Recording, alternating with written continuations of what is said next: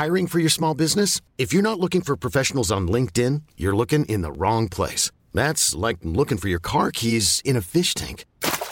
LinkedIn helps you hire professionals you can't find anywhere else, even those who aren't actively searching for a new job but might be open to the perfect role. In a given month, over 70% of LinkedIn users don't even visit other leading job sites. So start looking in the right place. With LinkedIn, you can hire professionals like a professional. Post your free job on linkedin.com slash achieve today.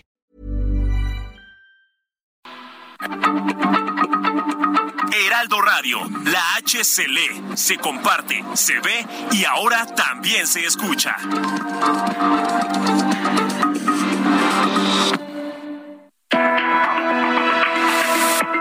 Hablando fuerte, una visión actual del mundo laboral. Con Pedro Aces. Los los negros no dejan dormir, pues les da por cantar mi saluda.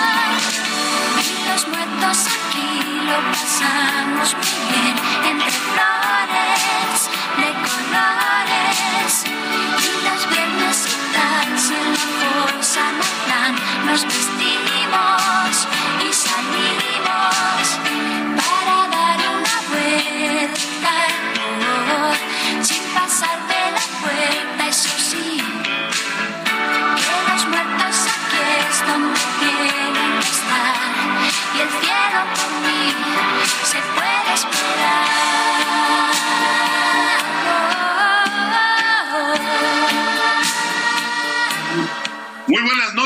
amigas y amigos. Qué gusto me da saludarles en esta emisión de su programa Hablando Fuerte con su amigo Pedro Aces. De verdad, un gusto estar como todos los lunes aquí saludándoles, estrechándoles la mano a la distancia y gracias por recibirnos donde quiera que se encuentren. Y bueno, estamos transmitiendo como lo hacemos todos los lunes.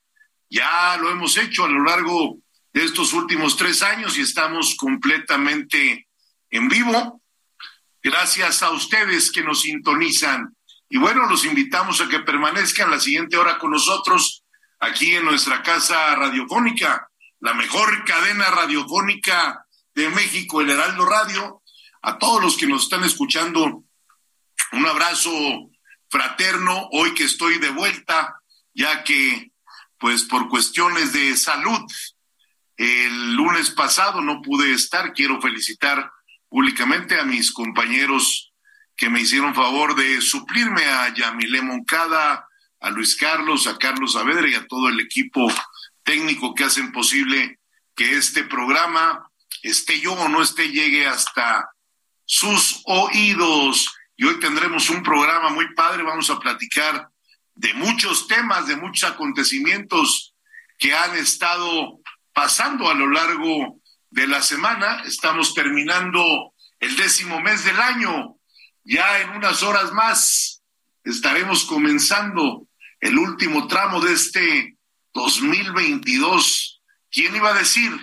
Estamos casi a 60 días de que este año, gran año por cierto, este 2022 eh, se nos vaya. Y bueno, pues este último bimestre ya va a arrancar y también, como ya lo saben, estamos a pocas horas de conmemorar en nuestro país una de las más grandes festividades que lo representamos siempre con mucho gusto, ese gran recuerdo a todos aquellos que se nos adelantaron en el camino y que es parte de nuestra idiosincrasia y es parte de nuestro folclore y me refiero al Día de Muertos Estamos muy contentos de estas tradiciones mexicanas. Ayer hablaba yo en los Estados Unidos con mucha gente sobre las tradiciones, sobre todo lo que pasa en esa gran isla de Páscuaro, Michoacán, donde se celebra el Día de los Fieles Difuntos y es una festividad muy, muy importante y es una tradición que yo creo que ningún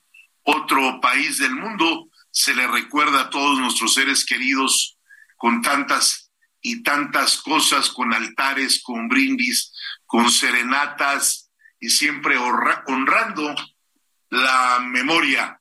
Y bueno, esto tiene su origen, eh, nuestras raíces de las culturas autóctonas de Mesoamérica, según los historiadores, y luego se fusionó con las creencias católicas y así se da lugar a estas grandes festividades y se sigue evolucionando con el paso del tiempo y se mantienen esos diferentes y distintivos rasgos según la región de la República Mexicana donde nos encontremos. Esto quiere decir que en cada entidad federativa, en cada estado, se celebra lo mismo que recordar a nuestros fieles difuntos, pero de diferente manera. Ya desde los últimos días se, hemos vivido a lo largo y ancho del país todos esos festejos que se han empezado a desarrollar con desfiles alusivos que van desde pues fiestas tanto públicas como privadas, carros alegóricos, desfiles, marchas y todo ello alusivo a esta fecha tan importante en el calendario de las familias mexicanas. No son fechas fáciles para muchos de nosotros, pero deseamos siempre recordar con mucho cariño a todos esos seres queridos que se nos han adelantado en el camino y que sin duda su memoria estará siempre viva entre nosotros. Saludo y agradezco al equipo de cabina, Ángel Arellano en la producción, a Emanuel Bárcenas en operaciones, a Gustavo Martínez, nuestro ingeniero, y asimismo Luis Carlos. Muy buenas noches. Muy buenas noches, senador. Qué gusto saludarlo como siempre en esta noche de lunes, pues después de un fin de semana bastante movido, se dieron lugar distintos acontecimientos deportivos, políticos, también muchas noticias en el término cultural y económico, eh, pero los vamos a estar aquí analizando con usted eh, durante la siguiente hora, como la compraventa de Twitter y muchos otros más. Invitamos a toda la gente a que, que nos está escuchando a que participe con nosotros como todas las semanas a través de las redes sociales, es la red eh, social del senador Pedro Aces en Twitter, Facebook e Instagram. Pedro Aces Oficial y también están a su disposición las líneas telefónicas, es el 55 56 15 1174. Súmense, cuéntenos o dennos opinión, cómo es que están, se están preparando para este Día de Muertos y sobre todos los otros temas que vamos a estar aquí platicando en Hablando Fuerte con Pedro Bases. Buenas noches, Carlos Saavedra. Senador, estimado auditorio, muy buenas noches. Qué bueno ya verlo aquí de vuelta. Como dice Luis Carlos, han estado pasando muchas cosas. Este fin de semana fue muy intenso en materia informativa y vamos a estar platicando dos acontecimientos también que pasaron. Eh, lo que sucedió en el Gran Premio de Fórmula 1 y todo lo que implica Checo Pérez y la Fórmula 1 para México y otro gran acontecimiento que también le, le pega a México, la elección nuevamente Lula da Silva como presidente en Brasil. Bueno, tendremos Además de ello, de platicar los temas deportivos, los temas culturales, como lo que platicábamos del Día de Muertos, porque es parte de nuestra cultura en México esa celebración.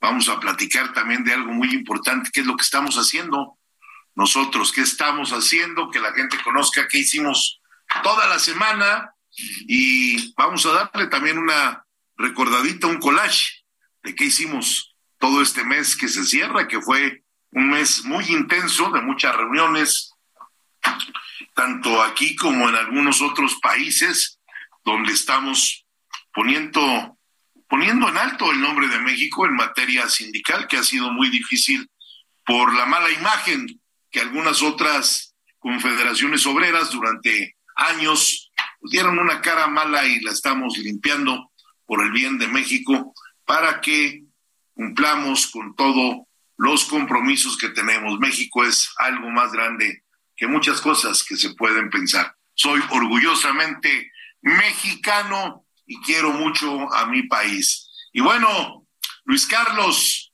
debes de estar de manteles largos tú y varios compañeros de allá de Hidalgo, porque se le hizo al Pachuca. ¿eh? Pensábamos que comían chorizo y ahora los choriceros comieron pastes, ¿no? Tres, Así es, senador. Oye, 3-1. Y global. ¿Qué tal el global? 8-2. 8-2. ¿Sí? Buena, buena goliza. Chico Cuellar debe estar muy contento, ¿no?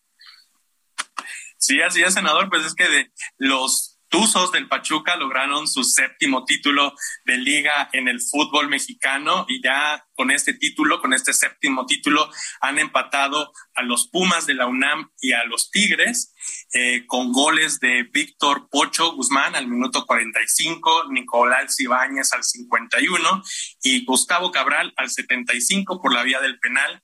Pues los dirigidos por Guillermo Almada completaron el trámite y ampliaron la goleada global, que como decíamos, 8-2, y pues con esto suman ya su séptimo título de la Liga MX.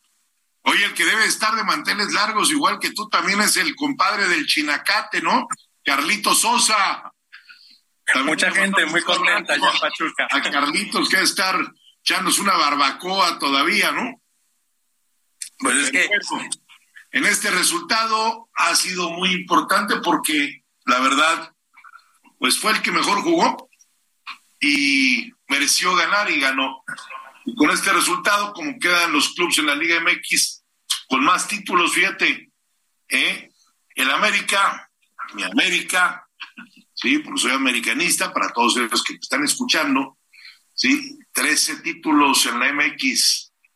Le sigue las muchachas del Guadalajara con 12, el Toluca con 10, Cruz Azul con 9, León con 8, y se cuela el Pachuca ahora ya con 7 pegado a Pumas y Tigres y a ti, Luis Carlos, después de que te vi narrar los minutos del partido, pues voy a hablar ahí con el perro Bermúdez a ver si te, te vas con él a narrar ahora que anda en Estados Unidos, ¿no? Se lo agradezco, se lo agradezco, senador. Aprovechar cuando yo ando en Washington trabajando, vayas a ver al perro Bermúdez. ¿eh?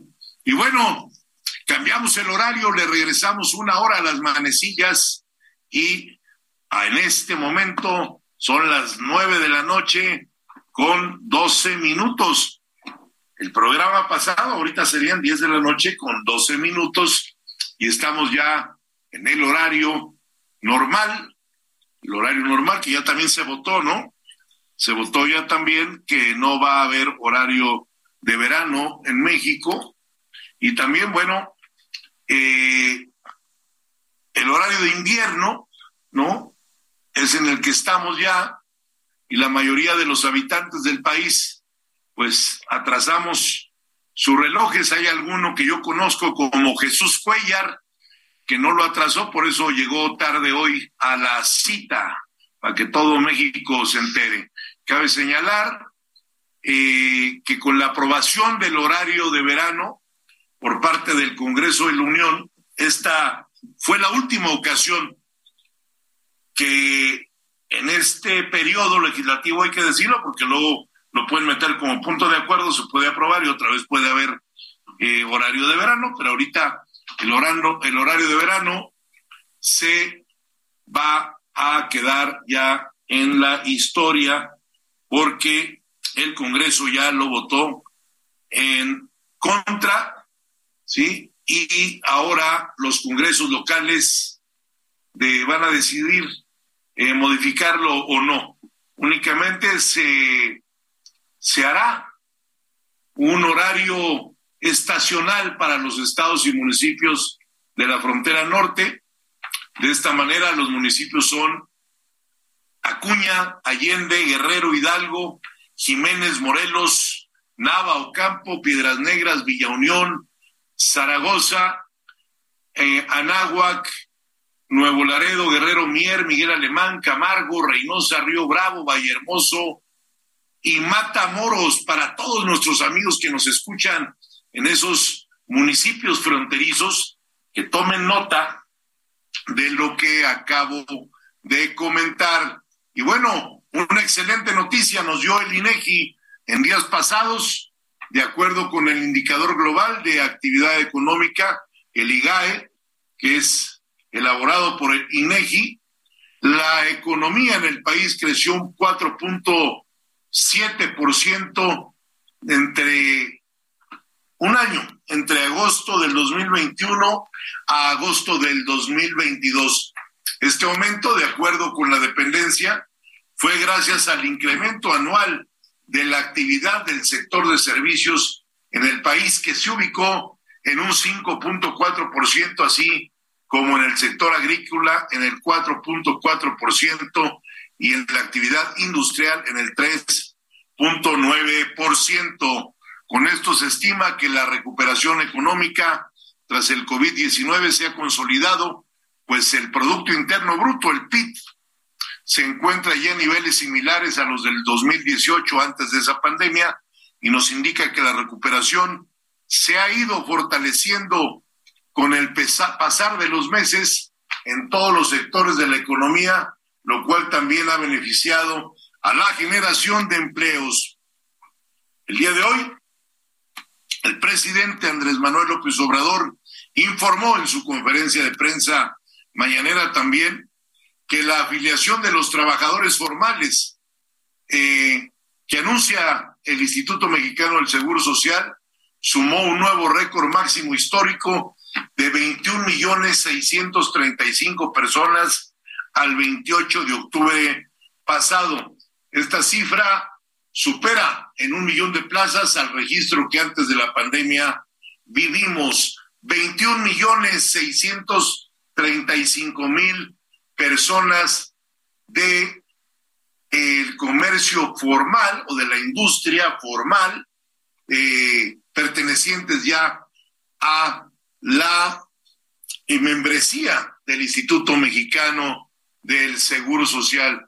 Sin duda, una muestra más de que las autoridades, los empresarios y los trabajadores vamos de la mano para fomentar la paz laboral y es posible siempre impulsar la generación de empleos y que cada vez sean más empleos y buscar que sean mejor remunerados. Y así también transcurrió una semana donde estuvimos en Washington, D.C., sosteniendo reuniones con líderes sindicales de los Estados Unidos, con las autoridades del Departamento del Trabajo de la Unión Americana, y con ello, amigas, amigos, seguimos fortaleciendo los lazos con nuestros amigos de América del Norte. Muy pronto también vamos a estar eh, tendiendo puentes importantes con las uniones sindicales de Canadá, que por cierto tenemos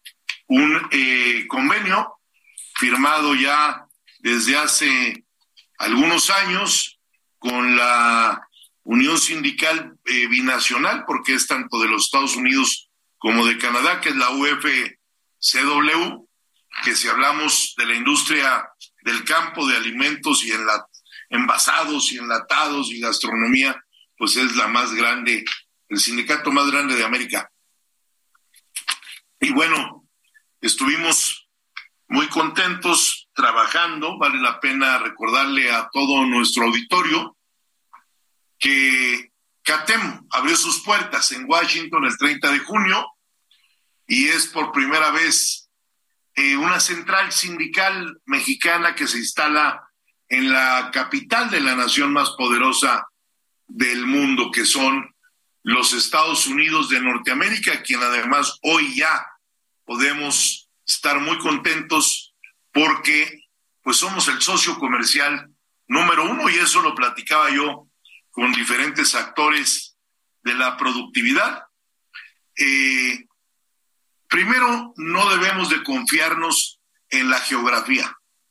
Y eso quiere decir que no por ser el vecino de los Estados Unidos de Norteamérica, que siempre estuvimos eh, acostumbrados a vivir de la desaceleración económica de ese país, pues hoy tenemos una aceleración, no desaceleración. Hoy vamos a empezar a tener una aceleración económica. ¿Por qué?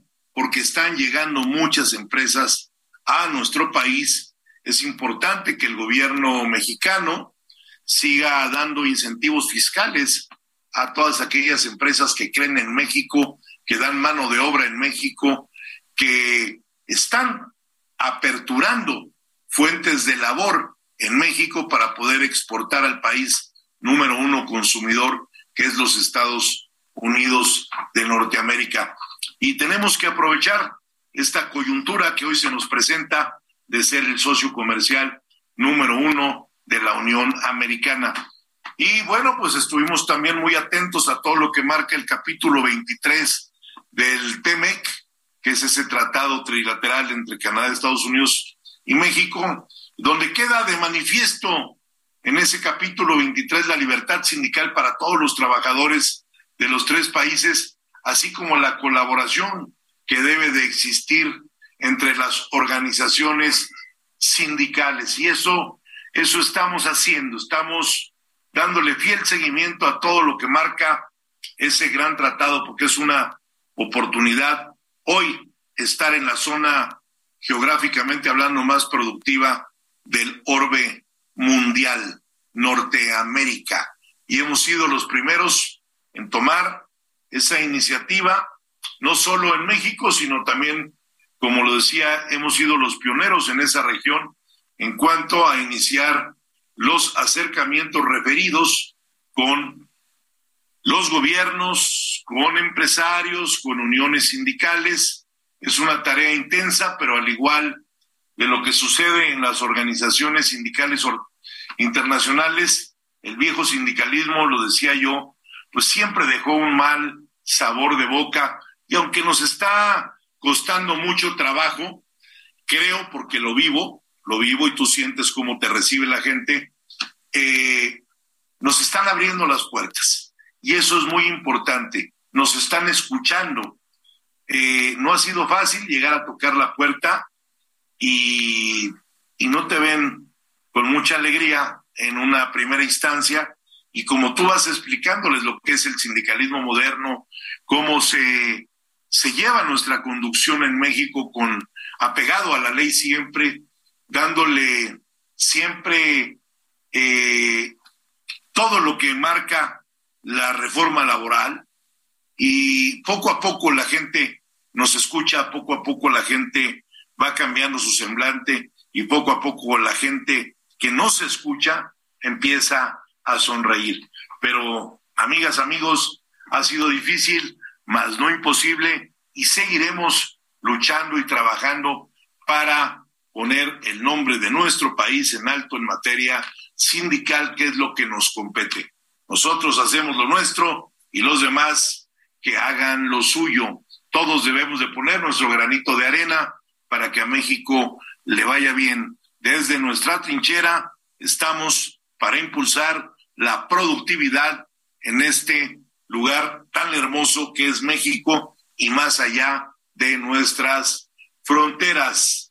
Hoy también estamos muy preocupados y más bien, no diría yo preocupados, diría yo estamos ocupados en iniciar esa construcción de un prestigio para el sindicalismo mexicano, tanto dentro como fuera de nuestro país.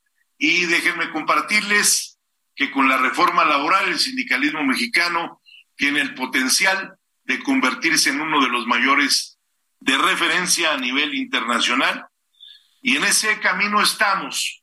Es por eso también que la semana pasada, dentro de las muchas reuniones que tuvimos, eh, pues fueron reuniones de peso completo, de peso pesado.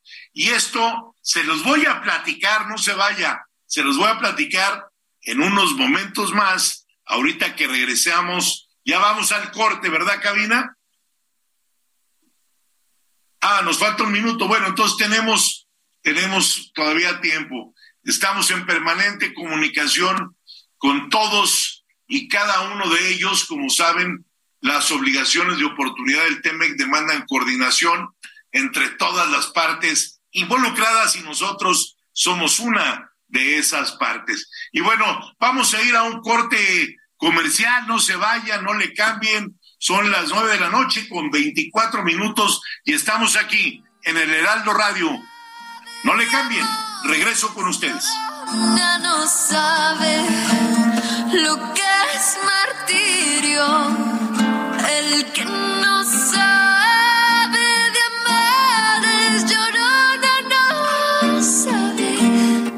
que es martirio.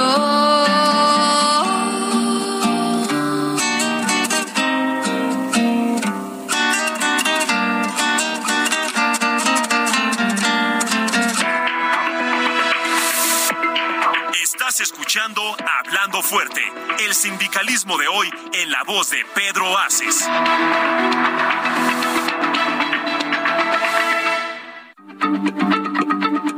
Heraldo Radio, la H se lee, se comparte, se ve y ahora también se escucha.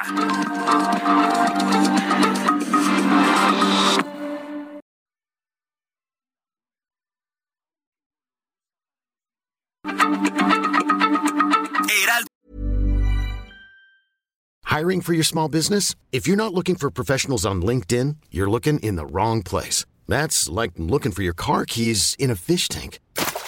LinkedIn helps you hire professionals you can't find anywhere else, even those who aren't actively searching for a new job but might be open to the perfect role. In a given month, over 70% of LinkedIn users don't even visit other leading job sites. So start looking in the right place. With LinkedIn, you can hire professionals like a professional. Post your free job on linkedin.com slash achieve today. Radio, la H se lee, se comparte, se ve y ahora también se escucha.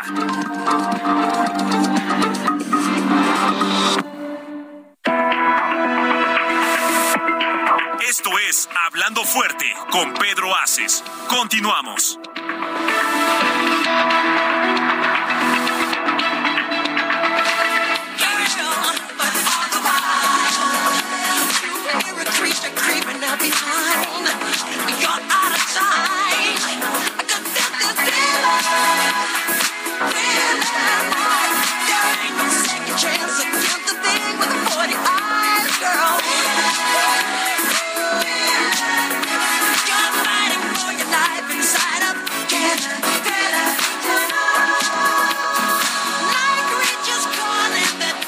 Son las nueve de la noche con 30 minutos, ya estamos aquí de vuelta y estaba yo platicando de todo lo que hemos hecho esta semana y les decía yo que en mi reciente gira eh, me reuní con Katy Feingold, ella es quien eh, maneja todas las relaciones internacionales de los diferentes sindicatos y de la organización sindical más grande, que es la AFL-CIO. Eh, es vicepresidenta de la Confederación Sindical Internacional, es una mujer eh, pues con un alto criterio en materia eh, laboral, que le tengo yo no solo un gran reconocimiento, sino una admiración, porque como mujer ha escalado posiciones importantísimas en el sindicalismo mundial. Y platicando con ella, pues ve con muy buenos ojos lo que estamos haciendo en el sindicalismo mexicano con CATEM, ¿sí?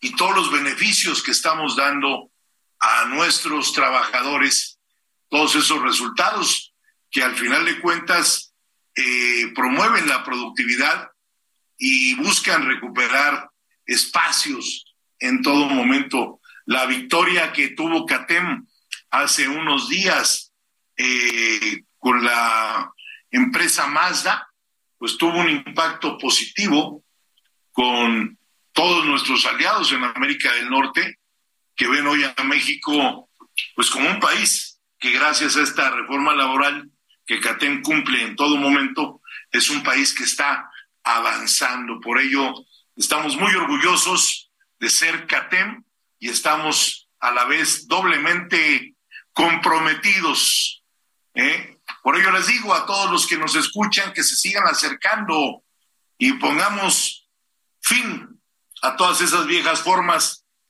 que lo único que hacían era amagar a empresarios y a trabajadores por igual. Así que quiero decirles que la libertad sindical en México se hace valer en el mundo. Y bueno, pasando a otras cosas, un mexicano que da mucho de qué hablar. Me refiero a Checo Pérez, tercer lugar en el Autódromo Hermano Rodríguez Carlos. Así es, senador. Eh, Checo Pérez el día de ayer logra su podio número 25 en su carrera. Ya tiene 25 podios, cuatro victorias. Ya en números, ya superó a Pedro Rodríguez. En números, estamos viendo la historia del mexicano más exitoso en Fórmula 1. Y no solo eso, senador. No solo es el éxito de un solo piloto, de un solo mexicano. También es el éxito de todo un país es muy probable que estemos viviendo el, la era más importante del automovilismo mexicano, porque además de Checo Pérez, están otros pilotos como Pato Howard, como Esteban Gutiérrez, muchos pilotos jóvenes. Tenemos el Gran Premio de México que por cinco años consecutivos se convirtió en el evento de Fórmula 1 más importante, reconocido por todos los eh, integrantes de la Fórmula 1. Oye, ¿sabes qué me dio mucho gusto ver una calcomanía con la imagen de mi amigo en paz descanse, de Pepe Abed, en recuerdo a quien hizo posible en esta nueva era de la Fórmula 1 desde los noventas, el que convenció a Bernie Eccleston para poder traer la Fórmula 1 a México y que falleció hace unos meses y que cada carro tuviera eh, una estampa con su fotografía recordando a nuestro querido Pepe Abed. ¿eh? Eso me dio mucho gusto verlo. Lo vi a larga distancia, estaba yo en Washington, pero sí vi la carrera y la verdad emociona mucho ver a un compatriota tuyo hoy. Yo creo que ya el más grande en la historia del, del automovilismo. No, no me tocó a mí en lo personal ver a Moisés Solana, a Pedro y a Ricardo Rodríguez. A Rebaque. Héctor Alonso sí lo vi, fue pues décadas después. Adrián Fernández en Indy, que también hizo un gran papel. Esteban Gutiérrez, que también ya se retiró, pero tuvo el honor de correr Fórmula 1. Pero lo que ha hecho este joven tapatío, Sergio El Checo Pérez, es de reconocerse. Está haciendo que el público mexicano se desborde. El día de ayer, senador, el público mexicano se desbordó como si hubiera sido el primer gran premio que se corría en México. Se llegó a una cifra récord, 395.902 asistentes durante todo el fin de semana. ¿Cuántos? 395.902 asistentes durante todo el fin de semana. 20.000 más que el año pasado. Son datos históricos, prácticamente el Gran Premio de México. Además, el Gran Premio de México pone la vara alta para los otros eventos. Seguramente estuvo Robin ahí en el autódromo y con tanto ruido de los escapes de los carros, yo creo que no haya su teléfono, ¿no? Seguramente desde aquí le mandamos un gran saludo a Robin, que seguro estuvo el día de ayer en el Gran Premio. Representándonos a todos. Representándonos a todos, representando a CATEM. Sí, entonces eh, es algo muy, muy interesante. Además, el, mismo, el mismo fin de semana de Gran Premio se anunció que el contrato con la Fórmula 1 se extiende por tres años más. Entonces vamos a tener Fórmula 1 hasta 2025 en México. Y es curioso, senador, porque además, además de Fórmula 1, tenemos pilotos en NASCAR, Daniel Suárez, el regiomontano que usted conoce muy bien, que también es exitoso y hasta este año estuvo peleando por el campeonato, el panorama de los pilotos mexicanos, porque afortunadamente no es el esfuerzo de uno, es un esfuerzo que ya llega a un nivel en donde motiva a la gente. Había gente en los puentes peatonales cercanos al autódromo, como nunca se había visto, como si hubiera sido el primer gran premio. Muchos niños que están viendo que se convierten en fanáticos, que son los próximos pilotos, los próximos aficionados. Eso e, eso llena mucho orgullo a todos los mexicanos y pone al automovilismo, a la industria del automovilismo en México, al nivel de los grandes deportes que se practican también aquí, como es el fútbol, como es el béisbol, como es el básquetbol. Tenemos afición para tener una industria en México, senador. Fíjate que ahí vienen una cultura de chavos mexicanos dentro del automovilismo que están dando en las fuerzas básicas mucho de qué hablar desde el cartismo. El cartismo son los go-karts, que es donde pues, Checo y su hermano, ahí empezaron hace hace muchos, muchos años, y la verdad es que estos jóvenes, si son, si son bien eh, llevados, pues todos tienen oportunidad. Hoy Checo es un referente para todos esos jóvenes que quieren ser pilotos y es esa cifra que dijiste, creo que es una cifra récord. Es récord. Es muy probablemente la prensa extranjera que estuvo en el Gran Premio se fue muy contenta y muy probablemente este año vuelva a ganar el Gran Premio de México como el mejor evento de la Fórmula 1, eh, de la Fórmula 1 en el mundo. Y en un momento además, recordarle a nuestro auditorio que este fin de año es una, viene una agenda cargada de deportes. El último Gran Premio de Fórmula 1 va a coincidir con el inicio del Mundial. Y en este momento se está jugando la Serie Mundial estamos viviendo un momento de eventos deportivos de alto nivel, de alto rendimiento en sus etapas decisivas. En dos meses se va a decidir todo. Ahorita mismo está la Serie Mundial. Oye, y también sabes quién, sus hijos están corriendo muy bien, los hijos de la Popis. Este, Paolo. Paolo está en el tema de los karts, es el campeón es mexicano y está dando a este chavito mucho, mucho de qué hablar y le deseamos mucha suerte. Lo mismo en Fórmula 4, Pepe Garfias, hijo de un ganadero muy reconocido, eh, anda corriendo en Inglaterra, creo que ya lleva dos o tres temporadas allá. Entonces tendremos en esta década, en esta década, así lo podremos llamar, de aquí al 2030, pues corredores un mexicanos. Un gran relevo generacional. Un gran relevo generacional, como lo fue en el sindicalismo también. Así es. Entonces, los relevos siempre son buenos, darle oportunidad a los jóvenes en todos los aspectos, impulsar a las mujeres. Y bueno, pues qué feliz estamos de que Sergio, el Checo Pérez, a quien tengo el gusto de conocer personalmente, a él, a su familia, esté dando tanto y tantas, tantas y tantas alegrías a, a nuestro país. La verdad, en los números ya tiene 12 años compitiendo en la Fórmula 1, 233 carreras que se dicen fácil, ha ganado cuatro carreras en su ayer, tiene 25 podios, ha logrado 1.161 puntos, eh, ha estado en uno, dos, que yo recuerde, Red Bull, Racing Point, Force India, McLaren, Sauber, cinco equipos, y ahora bueno, gracias a, la checomanía se renueva en México para algunos años más eh, las carreras en el, en el autódromo eh, Hermanos Rodríguez. Pues mucha suerte a todos esos corredores jóvenes que están empezando. Mucho ánimo, querida Popis, con tus hijos. Síguelos impulsando, ¿sí? este, a Paolo, Alejandro, ¿no? que creo que van próximamente a correr allá en las arenas del mar, que no es una pista fácil, es una pista muy difícil, pero bueno, cuando se quiere, se sale adelante. Y en Brasil gana Lula, gana Lula da Silva, las elecciones muy cerrado, ¿eh? Muy cerrado, y además pues la izquierda y la derecha, este, entre eh, melón y sandía, ¿no? Y la verdad es que gana, pues por un, un punto y cachito. En esta segunda vuelta le gana Lula da Silva a Jair Bolsonaro, quien es hasta ahorita el presidente de la República, y regresa Lula. La diferencia ha sido pues la más ajustada de la democracia brasileña moderna.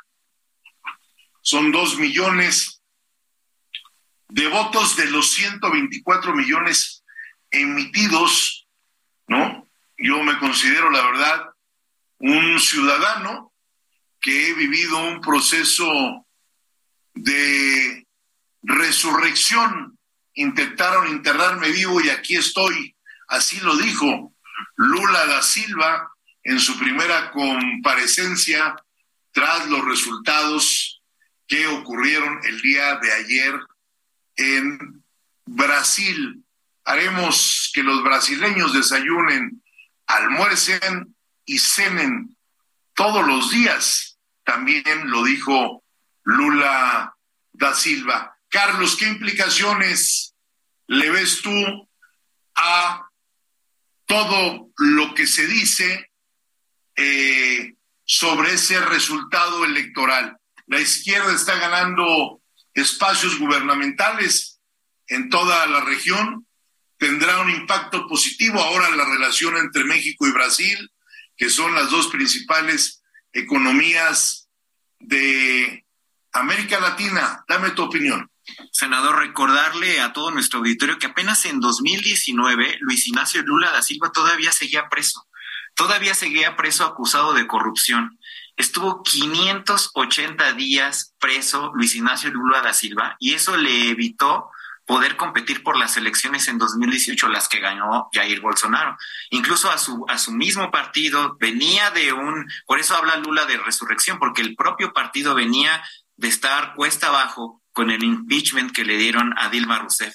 Entonces, esta elección es paradigmática en ese sentido. Es la vuelta de Lula da Silva después de haber sido acusado, encarcelado y posteriormente exonerado en Brasil. Vuelve Lula da Silva, además vuelve en un, proceso electoral que es, muy, que es muy especial porque dio el resultado en dos horas. En dos horas, el, el sistema electoral de Brasil computó el 100% de los votos y dio como resultado la victoria de Lula da Silva. Otro elemento muy interesante es que sucedió lo, mismo que está pasando en otros países con las encuestas. Previo a la elección, Luis Ignacio Lula da Silva contaba con unas preferencias pues bastante cómodas a su favor.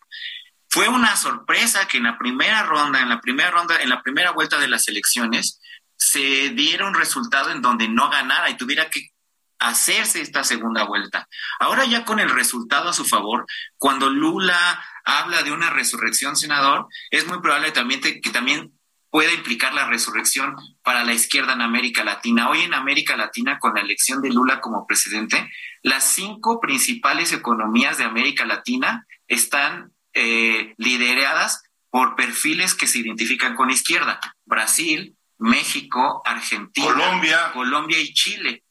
Es por, no es casualidad que el presidente de Argentina, Alberto Fernández, volara de manera eh, inmediata a Brasil solo para darle su abrazo y reconocerle la victoria a Lula. También le habló, eh, el presidente Petro de Colombia y también el presidente López Obrador, que le dio un espaldarazo y una bienvenida. También recibió llamadas de Biden, recibió llamadas de prácticamente los principales líderes del mundo. Ahora va a ser interesante, senador, cómo Lula puede tomar ese liderazgo que Jair Bolsonaro perdió a costa de posiciones muy radicales. Vemos un Lula que, identificado con la izquierda, también es un moderado.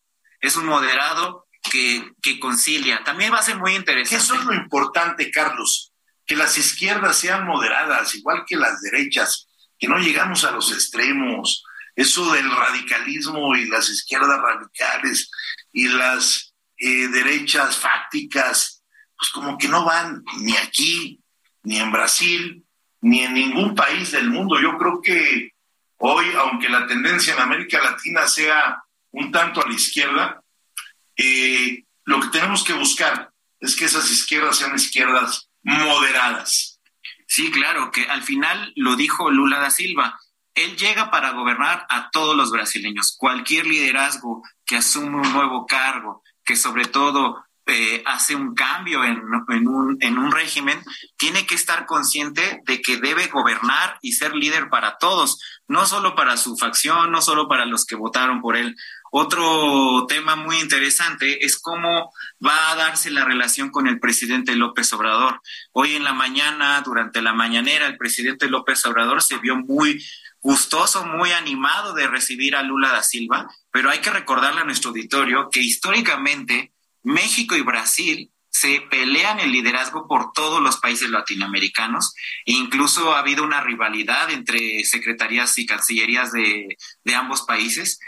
Aún así, por el buen ánimo que vemos en López Obrador, por el buen ánimo que vemos en Lula da Silva, vemos que va a haber comunión, hay comunión, ya lo hemos visto, entre el presidente López Obrador y el presidente Alberto Fernández. Ahora vamos, ya hubo un diálogo muy importante entre el presidente de Chile y el presidente López Obrador. Va a ser muy interesante ver a líderes de izquierda en América Latina unidos, porque en otras ocasiones, en décadas pasadas, teníamos líderes de izquierda, presidentes de izquierda, que estaban enfrentados ejemplo Bolivia con Argentina. Y ahora podemos ver una reconfiguración muy interesante y otro tema muy interesante va a ser cómo Brasil, siendo uno de los países más grandes en términos de población y en términos de PIB del mundo, cómo Lula ejerce ese nuevo liderazgo. Recordarle a nuestro auditorio que en los primer, este es el tercer periodo de Lula como presidente en Brasil. En los dos previos, Lula da Silva tuvo una política muy específica de poner a, Brasil en la palestra mundial. Incluso Lula se ofreció para ser moderador del conflicto de Medio Oriente. Lula tiene grandes expectativas. Oye, y salieron a votar los brasileños, ¿eh? Qué gran votación en general. Es que, senador, lo hemos platicado en otras ocasiones. Los liderazgos sindicales, los liderazgos de trabajadores siempre se convierten en movimientos sociales. Lo hemos visto a lo largo de la historia, lo, hemos lo vimos con Lech en Polonia, incluso lo vimos en Estados Unidos, un liderazgo social, un liderazgo laboral, tiene al final un compromiso social. Y ese día a día de estar platicando con los trabajadores, pues genera un movimiento que arrastra a la gente. Yo creo que va a ser un buen presidente en este nuevo periodo de su vida. Es un hombre con experiencia, es un hombre prudente y es un hombre que ya gobernó, que fue a la cárcel, y salió porque no se le comprobó, ¿sí? Lo que se le imputaba, ¿no? en Brasil es un claro ejemplo de que, pues que los funcionarios, así el presidente, se equivocan y al botellón, ¿eh? Y la verdad, hay cosas que, que estoy de acuerdo y otras que no estoy de acuerdo. Pero yo creo que Lula da Silva fue un presidente, un buen presidente, eh, no fue un populista como se decía que iba a ser un populista. Él viene representando al Partido de los Trabajadores, él viene de ser sindicalista, igual que nuestro amigo muy querido Lech Valesa, pero nada más que Lech lo que hizo fue de un país cuando él lo toma después del movimiento Solidaridad, ¿qué es lo que hace? Dar una, un giro de 360 grados y pasar las formas de un país socialista y volverlo capitalista. Inclusive él me decía en una plática que tú estuviste presente, Carlos, que los pueblos deben de trabajar como socialistas para vivir como capitalistas. Y eso es un claro ejemplo de la productividad si tenemos trabajo todos los días, si sumas, haces tus cadenas productivas, estás en unión con tu gobierno, con los empresarios, buscamos que cada vez haya mejores salarios, que cada vez haya mayor número de oportunidades, pues vamos a tener un país muy diferente. Yo creo que todo el mundo sueña con tener un mejor México para todos y cada uno de nosotros. Es muy interesante lo que usted dice, senador, porque eso tiene como resultado que, por ejemplo, en México, los que suelen estar en contra de las izquierdas, no sé, personas lo que pueden ser los conservadores, la derecha, la derecha moderada, cuando se habla de Lula da Silva, no están en contra. A pesar de que Lula da Silva es un sindicalista, trabajador de izquierda, ¿no? declarado, aquí en México es una es unánime que todos están eh, y se quieren tomar la foto con él. Hace unos meses estuvo en el Senado. Estuvo en el Senado, ahí tuvimos la oportunidad de saludarlo, de platicar con él, y todas las expresiones políticas, no hubo uno que no se levantara de los senadores a saludarle y a reconocerlo. Entonces, todas las expresiones políticas reconocieron en su visita a Lula da Silva como un gran líder de ese país, porque más Brasil es un gran país. Hablar de Brasil es hablar, pues yo seguro estoy que, como lo dije hace un rato, son de las dos mayores economías eh, latinas. para decirlo así, y Lula dejó un país eh, con recursos. Cuando llegó Dilma, Dilma a la presidencia, ya lo que Dilma hizo o no hizo, pues que la juzguen los brasileños. Pero yo creo que Lula tiene mucho que, que dar. Lula tiene un país que es la economía número 13, ¿sí? Eh, con un gran Producto Interno Bruto. Y la verdad, no es fácil dirigir un país como Brasil, tan grande en territorio, tan grande en población, pero yo creo que los cambios siempre son para bien. Y bueno, para bien también fue el cambio en México después de 70 años, hasta el 2000, que gobernó un partido y luego nos echamos 12 de otro partido. Y a nivel sindical también está habiendo cambio. Claro, claro. Bueno, pues amigas, amigos, el programa se fue como agua y platicamos de muchos temas y estoy muy contento de haberlos saludado en esta emisión. Una emisión más del Heraldo Radio en este su programa Hablando Fuerte. Yo soy su amigo Pedro Aces y nos escuchamos el próximo lunes a las 9 de la noche aquí en el 98.5 de la mejor cadena radiofónica de México, el Heraldo Radio. Muchas gracias y buenas noches.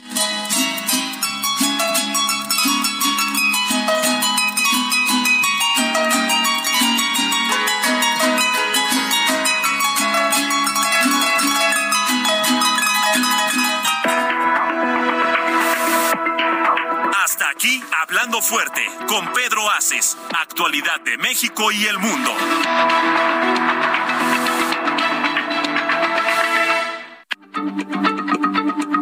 Heraldo Radio, la H se lee, se comparte, se ve y ahora también se escucha.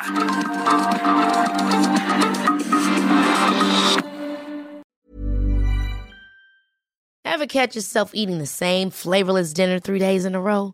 Dreaming of something better? Well, HelloFresh is your guilt-free dream come true, baby. It's me, Kiki Palmer. Let's wake up those taste buds with hot, juicy pecan-crusted chicken or garlic butter shrimp scampi. Mm. Hello Fresh. Stop dreaming of all the delicious possibilities and dig in at HelloFresh.com. Let's get this dinner party started.